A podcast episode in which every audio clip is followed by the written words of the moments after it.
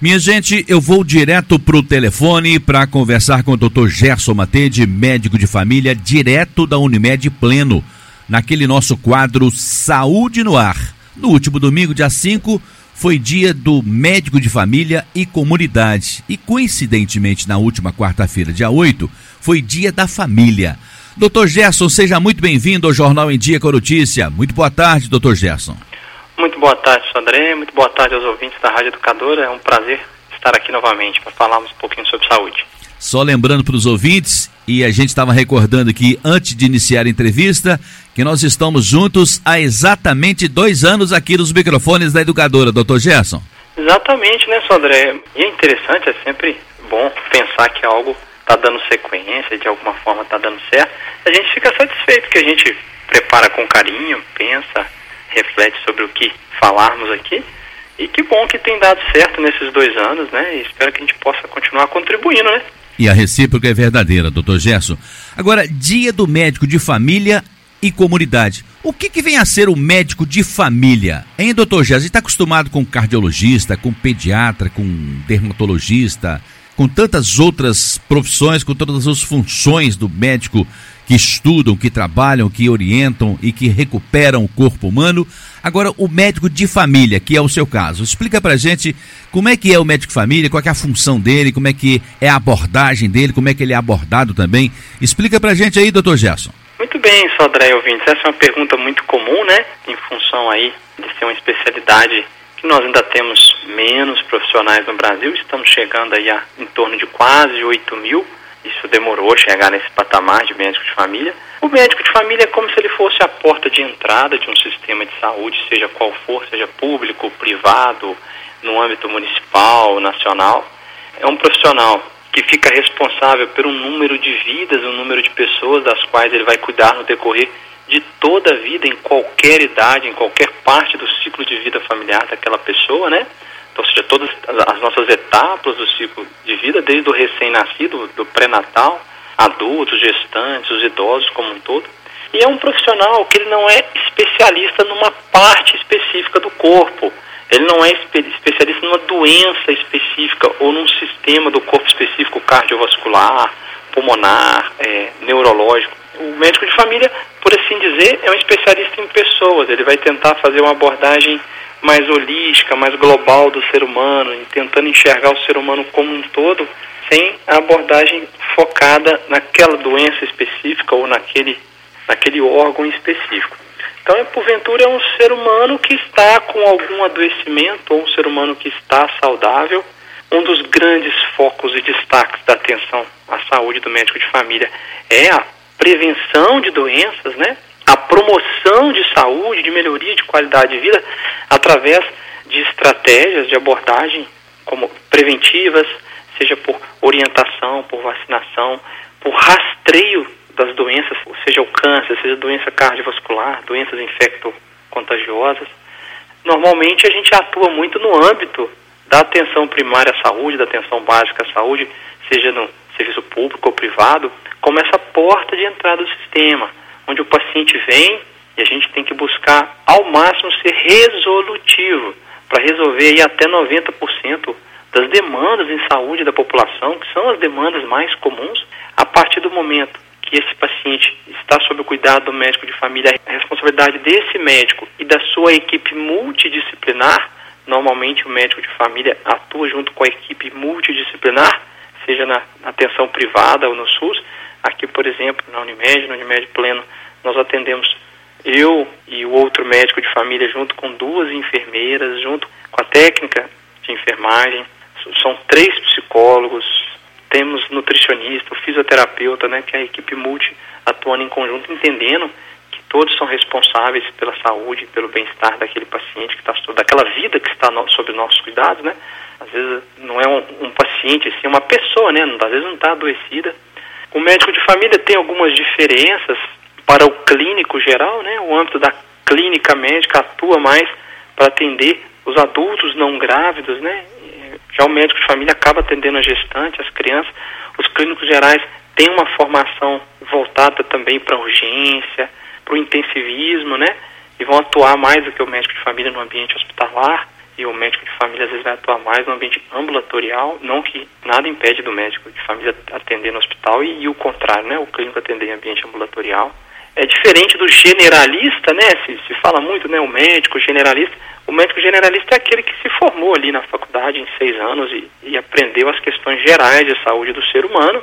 Já o médico de família e comunidade, ele fez uma residência médica, ele se especializou, é uma especialidade médica específica, como a oftalmologia, cardiologia, dermatologia, em que ele vai aí entrar em algum serviço que forneça as competências necessárias por um período mínimo de dois anos para que ele se forme como médico de família e comunidade, certo?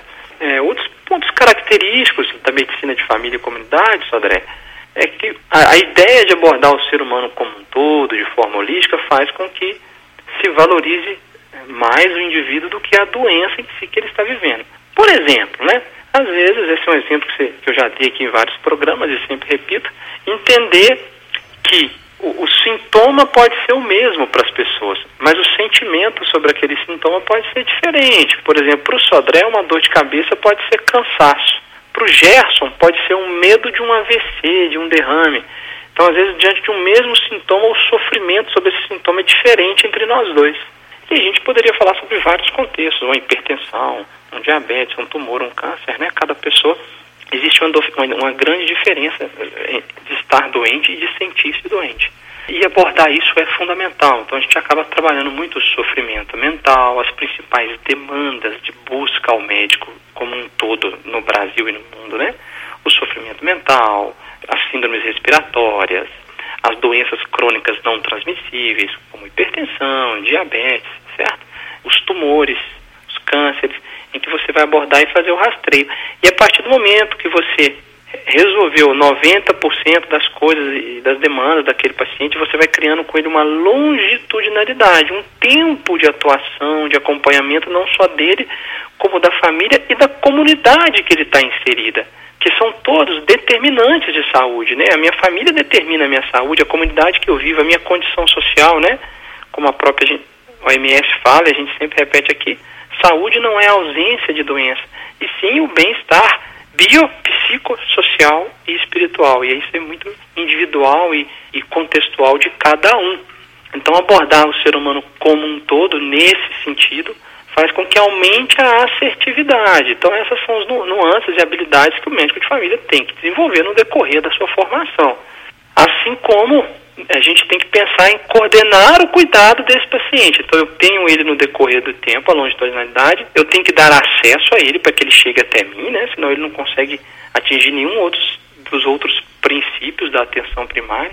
E se ele chega e tem acesso e eu não resolvi aquele problema, se eu estou diante de algo que precisa da avaliação do especialista focal naquele assunto, a gente tem que encaminhar, obviamente, e o paciente vai fazer aquele acompanhamento, por exemplo, com o médico de família e um cardiologista junto, um oftalmo junto, em que um referencia e contra-referencia para o outro, né? Então, quando a gente encaminha um paciente que está sob nossa responsabilidade no decorrer do tempo e pede ajuda ao colega e encaminha para abordagem em conjunto, a gente não está lavando as mãos e parando de ter responsabilidade sobre aquele paciente de forma alguma, né?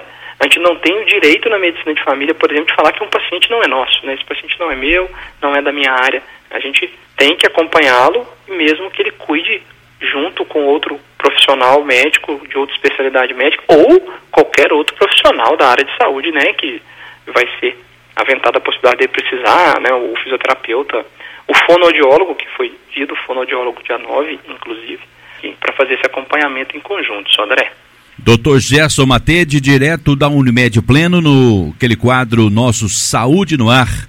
Esse feedback dos ouvintes é muito importante. Todos os dias eu tenho aqui pessoas que me ligam para saber onde que encontro o Dr. Gerson. E daí no final do programa a gente vai falar o endereço e também o contato telefônico do Dr. Gerson Matede, médico de família. Desencadeamos esse assunto porque no último domingo, dia 5, foi o dia do médico de família e também da comunidade. O, doutor Gerson, o senhor disse agora há pouco aí que tem pessoas que estão doentes e tem pessoas que pensam que estão doentes. É isso mesmo? É, os, os britânicos gostam de falar o feel e o feeling, né?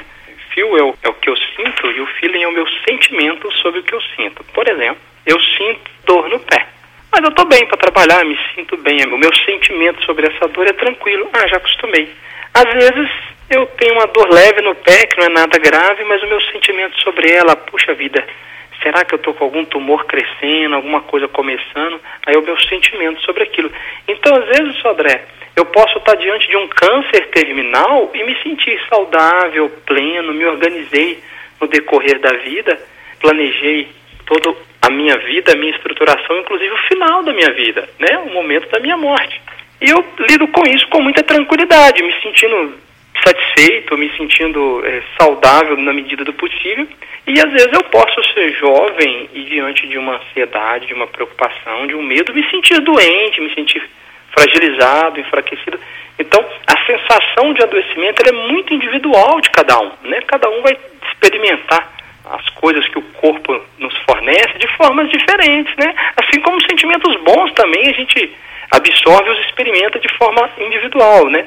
Eu aproveito mais o momento da felicidade, o momento da, da alimentação, o momento da sexualidade, o momento da amizade, e às vezes outra pessoa tem mais dificuldade de aproveitar isso, né? De, de entender que está diante do momento de lazer, de saciedade da vida e buscar aquilo, e às vezes não consegue relaxar diante do fato e curtir o momento. Então, tanto no adoecimento quanto nos sentimentos positivos, isso é muito individual. A pessoa pode se sentir doente sem estar doente, de fato, né? Doutor Gerson, uma outra questão que eu queria também ouvir da sua boca é o seguinte. Eu cresci, e é muito provável que tenha acontecido isso com o senhor também, embora exista aí uma diferença de idade significativa entre nós dois, mas eu cresci ouvindo o seguinte: ah, porque o doutor tal, médico da nossa família, o doutor cuidou dos meus pais, cuidou de mim, agora cuida dos meus filhos. Existe ainda essa adoração pelo médico de família, doutor Gerson? Ô, Sodré, as pessoas criam muito vínculo com quem cuida, né? É uma das grandes satisfações de ser médico, é as pessoas realmente valorizarem o seu trabalho, o seu cuidado em qualquer especialidade, né? Não só na medicina de família. Em qualquer parte da área de saúde, isso é muito forte. Algumas pessoas criam um grande vínculo com os amigos, com o profissional de educação física que ajuda a prevenir doença, com o cabeleireiro que faz o cuidado, né, da autoestima, de todo o processo. Na medicina de família, felizmente, a gente tem muito isso, né, de ter essa proximidade com o paciente, com as famílias, de conhecer o contexto da pessoa e não só em atendimentos pontuais, isolados, né? A gente faz um acompanhamento no decorrer do tempo. E aí é um perfil da nossa profissão, né? ter esse vínculo de longa data. É, antigamente, inclusive, a especialidade, né, a Sociedade Brasileira de Medicina de Família e Comunidade iniciou essa data, iniciou-se em 1981 a nossa sociedade. Na época ainda se chamava Medicina Geral e Comunitária, né? E aí passou para esse nome de Medicina de Família e Comunidade, porque a nossa abordagem dentro da família, a abordagem familiar, é fundamental para melhor sucesso da nossa especialidade. Mudou um pouco este nome e acaba que a gente cria grandes vínculos com a família e isso é muito interessante, né? Durante visitas domiciliares, seja no ambiente ambulatorial, nos consultórios de rua, onde for essa abordagem, a gente acaba às vezes entrando na situação da família, né, no contexto de vida daquela família e não só apenas no contexto de consultório, né?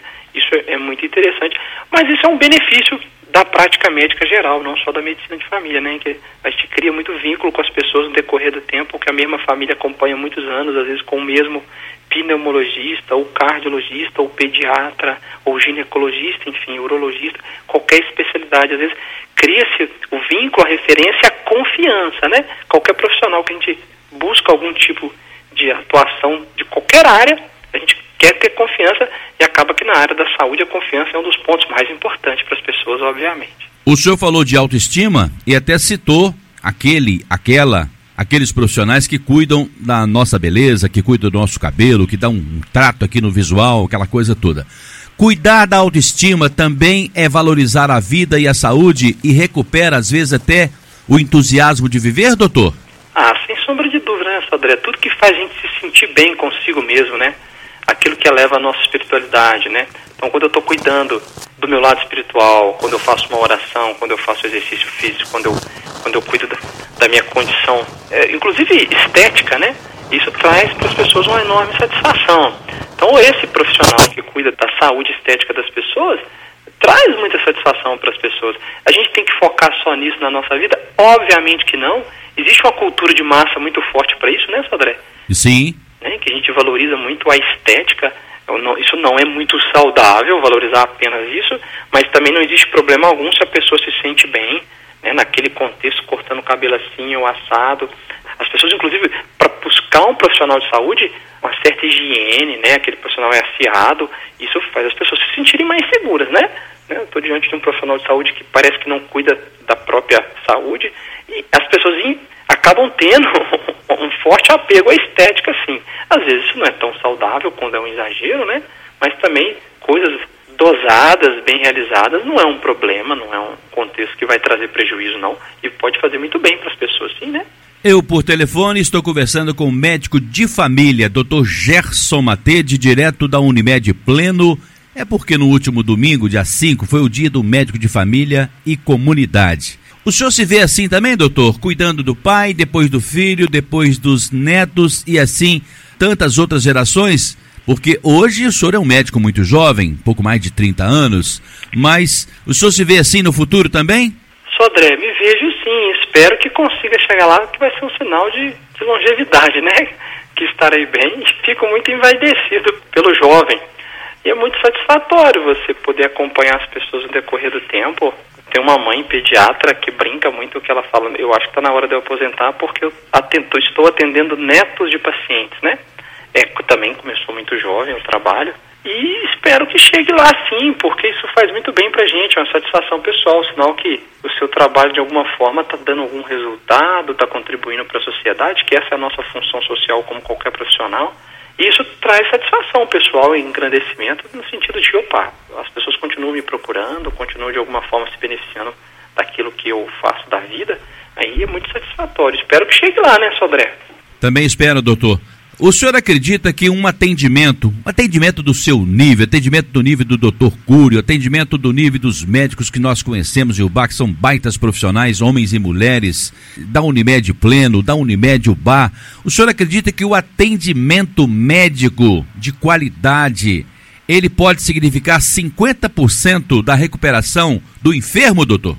Ô Sodré, pode significar mais ou menos. Depende muito da característica de cada pessoa e do profissional. A qualidade do atendimento, obviamente, aumenta a confiança das pessoas até para que elas sigam o tratamento proposto, a orientação proposta. Às vezes não é um tratamento, é uma prevenção, por exemplo. Então, a qualidade do atendimento faz total diferença para expor alguém ao risco ou ao benefício da conduta. E a confiança, a boa relação, no sentido de dar sequência àquilo que foi proposto, né? O, seja o tratamento medicamentoso, cirúrgico, preventivo, vacinação, qualquer situação que seja proposta naquela consulta médica, que é um, um, um momento primordial para o sucesso, a consulta médica, né? um momento protegido, inclusive legalmente, não é à toa, para que se atinja resultados de melhor resposta e melhoria da saúde para aquela pessoa. Não sei quantificar a porcentagem, Sodré, se vai ser 100, 50, 20, cada caso é um caso. Apesar de que se a gente sempre bate nessa tecla aqui, né, Sodré? Sim. A, a pessoa fica às vezes com o médico 20 minutos por ano, talvez em várias consultas somando vai dar aí duas horas por ano, e ela passa consigo 365 dias do ano. Então, as condutas do paciente sobre a própria saúde geralmente são as que mais determinam o sucesso a não ser, claro, que em situações específicas, que o antibiótico correto foi prescrito, que a cirurgia é necessária, e aí não tem como o paciente fazer por si, ele depende da atuação do profissional de saúde, do médico, do cirurgião, a gente poderia citar vários outros exemplos, em que aquele tratamento é fundamental e necessário, a medicação para o controle pressórico ou controle do diabetes, a prevenção, o exame solicitado para prevenir a mortalidade por algum tipo de tumor, em que a pessoa faz por solicitação do médico e dá sequência e chega um resultado. Claro que tem um mérito profissional e a função, mas é importante também que as pessoas entendam que elas são responsáveis pelo autocuidado, né? É uma covardia da parte do paciente se ele passa dois anos sem ir ao médico e fica imaginando que o médico é culpado se a saúde dele não vai bem. Aí é uma covardia, doutor. é, nós, é sempre um, um processo de confiança, né, Sodré? Não pode ser cobrado, às vezes, do médico, né? Se caso ocorra alguma coisa que não é da competência dele ou não é plausível que ele consiga administrar aquilo e prevenir. E o oposto também, né? O médico também não pode cobrar injustamente de uma pessoa a presença constante no consultório, porque a pessoa também tem as suas questões pessoais, individuais, né? A pandemia, inclusive, escancarou isso drasticamente, uma situação é, icônica que viu, que mostrou pra gente as dificuldades de cada um. Então, nem um lado nem o outro, né? Nem cabe ao médico também ter aquela cobrança efetiva, como se a culpa fosse do paciente, ou o oposto. Algumas coisas simplesmente são ao acaso e ocorrem. O importante é ter uma, uma parceria, né, para que aquilo funcione o mais próximo possível do ideal. A medicina não é uma ciência exata, né? Ela é uma ciência, sim, de avaliação das probabilidades, sim, e da redução das incertezas. A gente reduz incertezas, mas não é uma, uma ciência de certeza. A certeza vem depois do evento já resolvido, né? Aí, ah, agora nós temos certeza que ocorreu isso. Mas previamente, no, normalmente, é difícil a gente ah, ser sempre, sempre assertivo, né? A gente vai diante das probabilidades. É, doutor, se no último domingo foi dia do médico de família e comunidade, na última quarta-feira foi dia da família, tudo a ver, tudo dentro do contexto, a família depende muito do médico de família e, por sua vez, o médico de família não vive sem a comunidade, sem as famílias. É uma via de mão dupla que tem que ser bom para todo mundo. Não é assim, doutor? Exatamente, muito bem colocado por você, Sodré. A família é o seio inicial de cada pessoa, né? Seja qual seja a conformação dessa família, né? Seja o número de pessoas, seja essa definição dessa família, o vínculo afetivo, ou o vínculo financeiro, ou o vínculo de criação, ou o vínculo de moradia, independente qual seja a definição de família, e tanto no âmbito médico de saúde ou no âmbito jurídico, a gente tem uma grande dificuldade de definir o que é família, né, Sodré? Para aquele morador de rua que vive com o seu cachorro, a família é aquele companheiro que faz companhia para ele diariamente, o cachorro. Para nós, para cada um que tem a sua família, é o ambiente, alguns vai ser a, de, a dependência financeira, outros vai ser o vínculo emocional. É o seio inicial que apresenta a pessoa à sociedade, né? E, obviamente, ao, aos cuidados de saúde tem muito a ver com o cuidado familiar como um todo, né? A criança, por exemplo, é espelho do mundo, reflexo do mundo que ela vive. Então, normalmente, a abordagem para melhoria de um comportamento alterado da infância está nos pais, nos responsáveis pelo cuidado e não na própria criança, né? É isso a gente poderia falar de vários aspectos. O cuidado do idoso frágil depende muito da família. Então nós, como profissionais de saúde, como médicos, dependemos completamente para os bons resultados, para serem, sermos mais assertivos, da família do nosso paciente, né? E do contexto dele, de ambiente de convivência dele. E o oposto é verdadeiro, né? A nossa abordagem para a família tem que ser o mais assertivo possível para melhorar ali as relações familiares e toda a condição diante de um contexto específico que seja apresentado para a gente numa consulta ou, ou no decorrer do tempo de um acompanhamento de uma comunidade. Doutor Gerson, e se as famílias e comunidades quiserem mandar para cá sugestões de abordagem de assuntos para os próximos encontros, fique à vontade para ligar lá no telefone que eu vou passar daqui a pouco, ou entrar em contato conosco através do WhatsApp ou ainda através do sodré01.gmail.com. Não é isso, doutor? Ah, exatamente, Sodré. E isso nos ajuda muito, porque nesses dois anos de programa, né, Sodré, os temas vão sendo abordados, obviamente a gente vai ser obrigado a repetir alguns, né? E é muito interessante falar daquilo, repetir aquilo que é de maior interesse das pessoas, ou às vezes a ideia de novos temas que nós nunca pensamos e que para as pessoas têm grande importância no seu dia a dia. A gente até usa muito a própria medicina de família para definir os temas, pensando quais são as condições mais comuns da população, né? Que as populações mais estão sujeitas a, ao adoecimento, à prevenção. A gente tenta trazer esses temas, mas normalmente o ouvinte que vai nos ajudar mais a definir um bom tema, seja qual for, sobre doença, sobre dor, sobre prevenção, sobre qualquer, qualquer contexto em saúde, para a gente tentar trazer e contribuir de alguma forma. Este ano teremos mais dois encontros, dia 18 e dia 25, hein, doutor? Exatamente, o ano ainda não acabou, né, Sandra? Não, ainda não. Doutor Gerson Matede, o consultório dele aqui no Solar 13 de Maio, no sexto andar, na sala 601, e o telefone é o 3531-5844. Eu repito, 3531-5844, Dr. Gerson Matede, aqui no sexto andar, sala 601, do edifício solar 13 de maio. Doutor Gerson, muito obrigado pela sua presença e pela sua participação aqui com a gente no Jornal em Dia com Notícia. Te aguardo aqui para o nosso penúltimo encontro em 2021, na semana que vem. Eu que agradeço, André, a você, a Rádio Educadora e aos ouvintes, obviamente a própria Unimed pela oportunidade de estarmos aqui nesses dois anos. E na semana que vem nos encontramos novamente.